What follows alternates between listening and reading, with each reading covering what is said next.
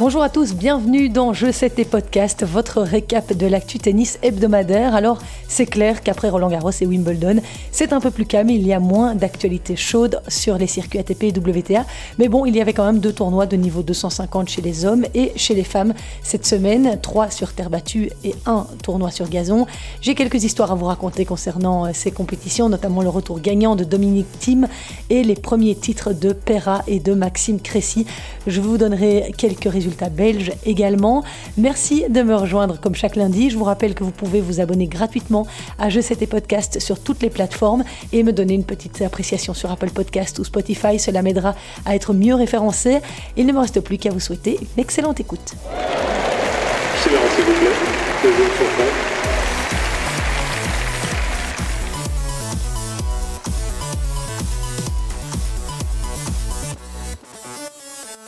Deux tournois WTA étaient donc au programme de la semaine à Budapest et à Lausanne, tous les deux sur terre battue. Oui, parce qu'après le gazon, on repasse sur terre battue avant la tournée américaine qui, elle, se jouera sur dur. Ça ne doit pas toujours être évident pour les joueurs et joueuses de s'adapter à ces changements de surface mais bon, ils ont l'habitude à cette période plus creuse de l'année. Dans ce tournoi WTA 250 de Budapest, c'est Bernarda Pera qui a remporté le tout premier titre de sa carrière. Cette américaine de 27 ans est 130e joueuse mondiale. Elle a battu en finale la Serbe Alexandra Krunic, 105e, sur le score de 6-3, 6-3. Bernarda Pera succède à la Kazakh Yulia Putinseva au palmarès. La Kazakh Putinseva était bel et bien présente dans ce tournoi de Budapest pour défendre son titre, mais elle a été sortie en demi-finale par Alexandra Krunic, la Serbe de 29 ans, finaliste donc et euh, vainqueur déjà d'un titre sur le circuit WTA. C'était à Rosemallen sur gazon en 2018. Alors pour revenir sur la victoire de Bernarda Pera, c'est la quatrième fois cette saison qu'une joueuse glane son tout premier titre WTA et c'est la troisième joueuse qualifiée qui remporte un trophée en 2022 parce que oui, cette joueuse américaine était issue des qualifications et s'est retrouvée dans le bas du tableau à Budapest, celui de la tête de série numéro 2, Martina Trevisan, 26e joueuse mondiale, éliminée au stade des quarts de finale par Anna Bondar. En demi-finale, cette Serbe classée 53e joueuse mondiale, Anna Bondar, a finalement été sortie par la future vainqueur du tournoi, qui jusque-là avait joué quatre demi-finales sur le circuit, mais n'en avait jamais remporté une seule. Bernarda Pera n'aura pas perdu le moindre set dans ce tournoi.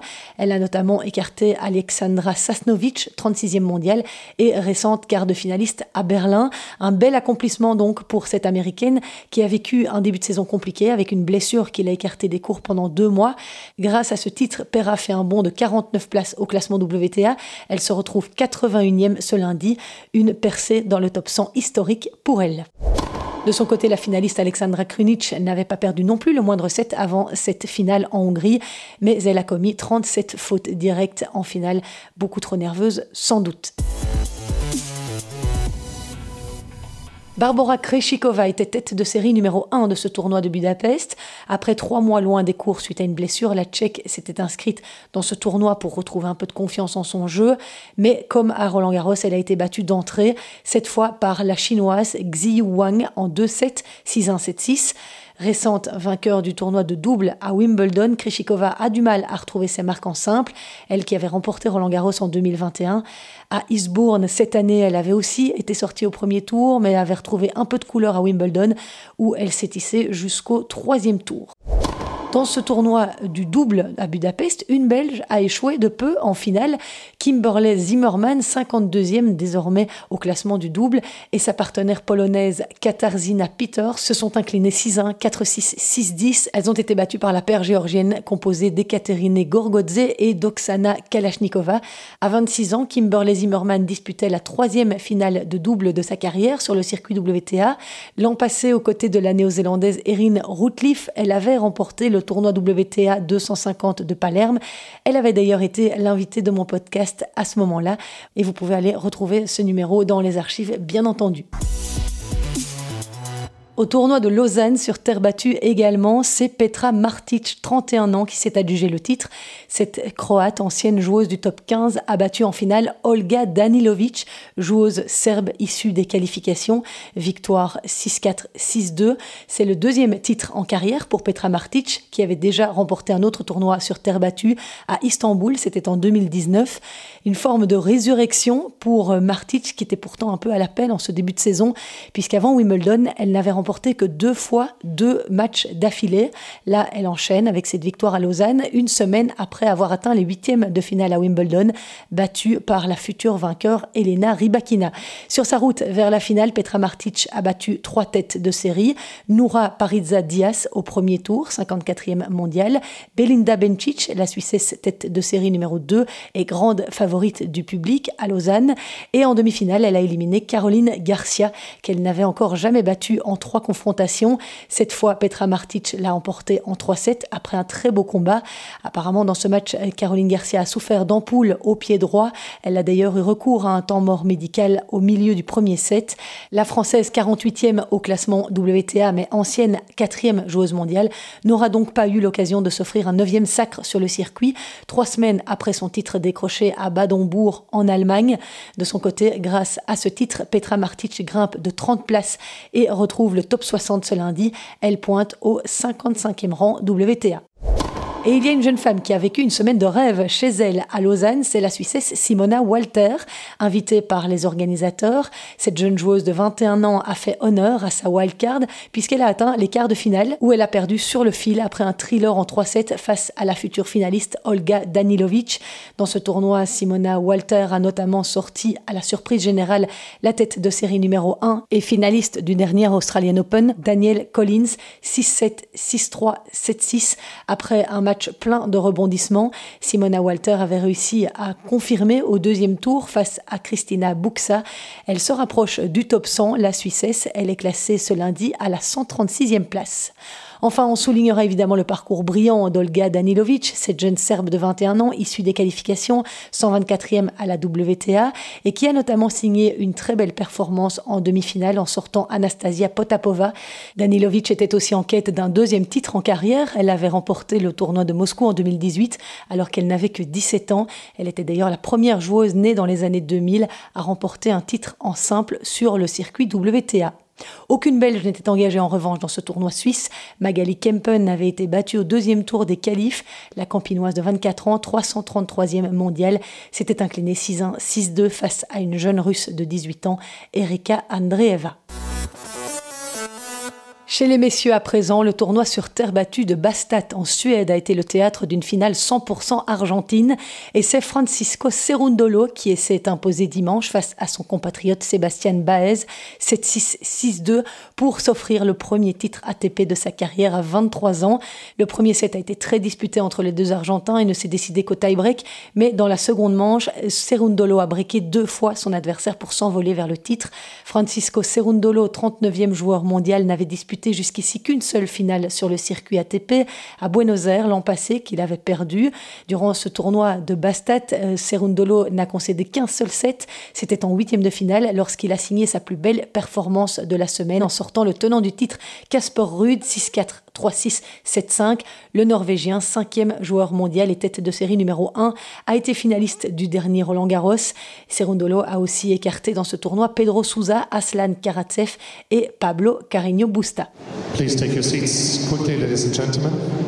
De son côté, Sébastien Baez, 21 ans, qui a récemment été battu à Wimbledon par David Goffin, disputait la troisième finale de sa carrière toutes jouées cette année. Il fait vraiment une très bonne saison, le jeune Argentin. Dans ses finales, il s'était imposé à Estoril, mais s'était incliné à Santiago. Il a de très bonnes stats sur terre battue. Il a gagné 21 matchs sur euh, cette surface cette saison et en a perdu 9. Dans ce tournoi de Bastat, Sébastien Baez a notamment sorti Fabio Fonini, Davidovic Fokina, qui est un client sur terre, et en demi-finale, il s'est payé le scalp du huitième joueur mondial, Andrei Roublev. Victoire en 2-7, 6-2, 6-4. C'était d'ailleurs sa première victoire sur un joueur du top 10. En quart de finale, Sébastien Baez a aussi remporté une belle bataille face à Dominique Thiem, qui, après 14 mois de galère, a enfin regagné un match sur le circuit. Je vous rappelle que Dominique Dominique Thiem a passé neuf mois loin des cours suite à une blessure au poignet et qu'il n'avait plus gagné depuis mai 2021.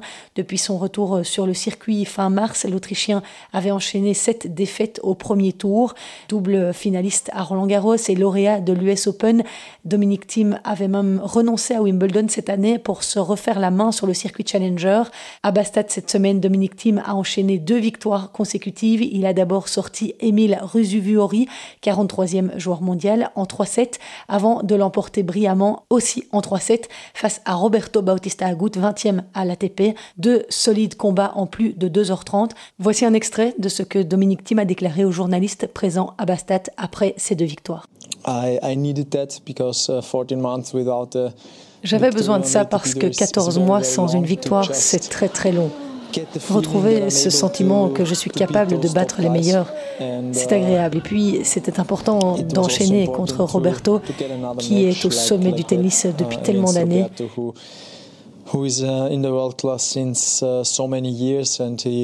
C'est un joueur qui ne donne jamais rien sur un terrain pendant trois sets. Je me sens de mieux en mieux après chaque match et chaque victoire est un gros gros bonus. Le deuxième tournoi ATP de la semaine se déroulait sur gazon à Newport aux États-Unis et là encore, un joueur a soulevé son tout premier trophée sur le circuit ATP. L'Américain Maxime Cressy, 25 ans, a battu le Kazakh Alexander Bublik 2-6, 6-3, 7-6. Le Kazakh a pourtant mené 6-2, 3-0 et semblait avoir toutes les cartes en main pour remporter le deuxième titre de sa carrière, mais il a peu à peu perdu le fil et était très déçu d'avoir laissé échapper le trophée. Alexander Bublik n'a d'ailleurs pas été très fair-play envers son adversaire. Écoutez plutôt son discours. Il n'y a pas grand-chose à dire, pour être honnête. C'est une grosse déception pour moi et je voudrais féliciter Maxime pour son titre. Tu as eu de la chance, tu devrais jouer tout ton prize money au casino, tu vas gagner gros. Et merci aux fans. Voilà, un concentré de la classe de Bublik qui nous a déjà habitués à son franc-parler par le passé. Dans le deuxième set, il a aussi lâché un il ne sait même pas ce qu'il fait, croyez-moi, il ne sait même pas s'il va y arriver ou pas, c'est vraiment ridicule les gars, ce n'est pas du tennis. Pas de quoi gâcher la joie de Maxime Cressy pour qui la troisième finale aura donc été la bonne, car l'Américain avait déjà atteint ses deux premières finales ATP cette saison, mais les avait perdues, la première face à Rafael Nadal à Melbourne en janvier et l'autre le mois dernier à Eastbourne face à son compatriote Taylor Fritz. Pour ceux qui ne le connaissent pas bien, Maxime Cressy est né en France, à Paris, et il a joué pour son pays natal jusqu'à ce qu'il soit naturalisé américain en 2018. Il a un jeu très atypique, un service volé pur et dur, ça devient assez rare sur le circuit. Sur le gazon de Newport, Maxime Cressy a réussi à sortir l'américain John Isner en demi-finale. Et en parlant de John Isner, soulignons la performance du français Benjamin Bonzi, qui a mené la vie très dure à l'immense serveur américain en quart de finale. Benjamin Bonzi s'est incliné sur le fil 6-7, 7-6, 6-7, donc face à John Isner. Dans ce tournoi de Newport, Félix Auger-Aliassime, lui, a subi un nouveau revers au premier tour. Le Canadien, qui était tête de série numéro 1, a été battu par l'Australien Jason Kubler, la révélation de ce tournoi. Classé 102e à l'ATP, cet Australien de 29 ans s'est hissé jusqu'en demi-finale, sorti par Bublik. Jason Kubler s'était déjà fait remarquer à Wimbledon, rappelez-vous, il s'était hissé jusqu'en huitième de finale après être sorti des qualifs. Il avait notamment éliminé au premier tour le Britannique Dan Evans et l'Américain Jack Sock. Et grâce à ce tournoi, Maxime Cressy figure à la 32e place ce lundi, le meilleur classement de sa carrière. Alexander Bublik, lui, grimpe à la 39e place. Et comme de coutume dans ce podcast, j'ai quelques résultats belges à vous communiquer. Joachim Gérard a remporté dimanche à Nottingham le British Open de tennis en fauteuil. Le Brabançon, 11e joueur mondial, a battu en finale l'Espagnol Martin de la Puente 6-0-6-4. Il décroche ainsi le 44e titre de sa carrière. C'est le quatrième cette saison. Zizou Bergs, lui, a été éliminé ce lundi au deuxième tour des qualifs du tournoi sur terre battue de Gestat en Suisse. 143e joueur mondial, Zizou était venu brillamment bout de l'Argentin Facundo Bagnis au premier tour. Victoire 6-2, 4-6, 7-6, mais il n'a malheureusement pas réussi à confirmer contre Yannick Hanfmann. La semaine passée, le numéro 2 belge avait été éliminé dès le premier tour au Challenger d'Amersfoort aux Pays-Bas. Zizou Berks, qui est désormais entraîné par Ruben Bummelmans. Il s'est séparé de Bertrand Tinck récemment, le Brabançon qui travaille à la VTV, le suivait depuis un moment sur le circuit. En double, dans ce tournoi suisse de Gestat, on suivra cette semaine Sander Gillet et Joran Vliegen. Ils sont tête de série numéro 3. Ils affronteront au premier tour Fabrice Martin et Franco Skugor. La semaine dernière, Joran Vliegen et Sander Gillet ont été éliminés au premier tour au tournoi de Bastat. Ce tournoi a marqué le retour de la paire belge après une période d'absence de plus d'un mois de Sander Gillet en raison d'une blessure aux abdominaux. Chez les filles, Isaline Bonaventure n'a pas réussi à accéder au tableau final du tournoi de Hambourg. La Stavloten, 141e joueuse mondiale, a été battue par la japonaise Nao Ibino, 3-6, 3-6 au premier tour des qualifs. En revanche, Marina Zanevska, 28 ans, 62e mondiale, est tête de série numéro 7 de ce tournoi de Hambourg et elle a gagné son premier tour dimanche contre la Bulgare Victoria Tomova, 101e au classement WTA. C'est la première fois en quatre confrontations que la Belge parvient à la battre. Alors, d'enregistrer ce podcast. Je ne connais pas encore son adversaire au prochain tour, mais quelle belle saison elle nous fait Marina Zanevska. Chapeau à elle. Dans le reste de l'actu, en bref, l'Australien Leighton Hewitt, ancien numéro 1 mondial, a été intronisé samedi au International Tennis Hall of Fame. La cérémonie s'est déroulée à Newport, aux États-Unis, en marge du tournoi ATP 250, sur le cours même où Hewitt a remporté son premier match ATP sur gazon alors qu'il n'était qu'un adolescent. C'était en 1998. Pour ceux qui n'ont pas bien connu l'Australien, ex-petit copain de Kim Clijsters, aujourd'hui âgé de 41 ans, il est devenu le plus jeune numéro 1 mondial de l'histoire du tennis à 20 ans, 8 mois et 26 jours en novembre 2001. Après, il a connu une très belle carrière. Il a remporté deux tournois du Grand Chelem, l'US Open en 2001 et Wimbledon en 2002. Il compte également 30 titres ATP en carrière. Et puis, il a contribué aux victoires de l'Australie à la Coupe Davis en 99 et 2003. Comme tout joueur intronisé au Hall of Fame, Leighton Hewitt était très ému au moment de prononcer son discours devant un parterre de célébrités. Une cérémonie décalée d'un an parce que l'Australien n'avait pas pu quitter son pays en 2021.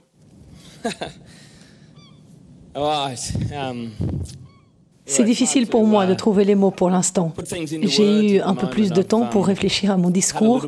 Je pense que j'avais besoin de cette année supplémentaire pour trouver les mots appropriés. Le Hall of Fame m'est toujours apparu comme étant quelque chose d'inaccessible, dont je ne ferai jamais partie, moi. Ce n'est pas quelque chose auquel j'ai pensé en tant que joueur. C'était plutôt destiné aux gens qui étaient mes idoles quand j'étais enfant, les grandes légendes de ce sport. Je me sens chanceux d'avoir pu jouer à travers plusieurs générations, d'avoir pu jouer contre mes héros comme André Agassi et Pete Sampras ainsi que contre les plus grandes légendes que ce sport ait connues, que sont Rafael Nadal, Roger Federer et Novak Djokovic. Serena Williams sera présente au Masters 1000 de Toronto. C'est ce qu'ont annoncé les organisateurs du tournoi qui débute le 8 août. L'ex numéro 1 mondial a fait son retour sur les cours à Wimbledon hein, après un an d'absence suite à une blessure, mais pour son comeback très attendu, elle avait été sortie au premier tour par la française Harmony Tan. Serena Williams a remporté à trois reprises ce tournoi de Toronto. L'américaine qui depuis cette semaine ne figure plus au classement WTA après Roger Federer qui pour la première fois depuis 25 ans n'a plus de classement ATP. C'est un autre géant du tennis mondial qui a perdu la totalité de ses points. La maison de Rafael Nadal, visée par une bande criminelle, la nouvelle a été diffusée par un journal espagnol ce week-end et reprise par le tabloïd britannique The Mirror. Selon ces médias, sept personnes d'origine albanaise ont été arrêtées après avoir volé pour 2,5 millions de livres sterling dans la maison d'été louée par Marco Verratti. Selon des éléments retrouvés au domicile d'un des suspects par la police, leur future cible était le manoir de Rafael Nadal et celui de Lionel Messi.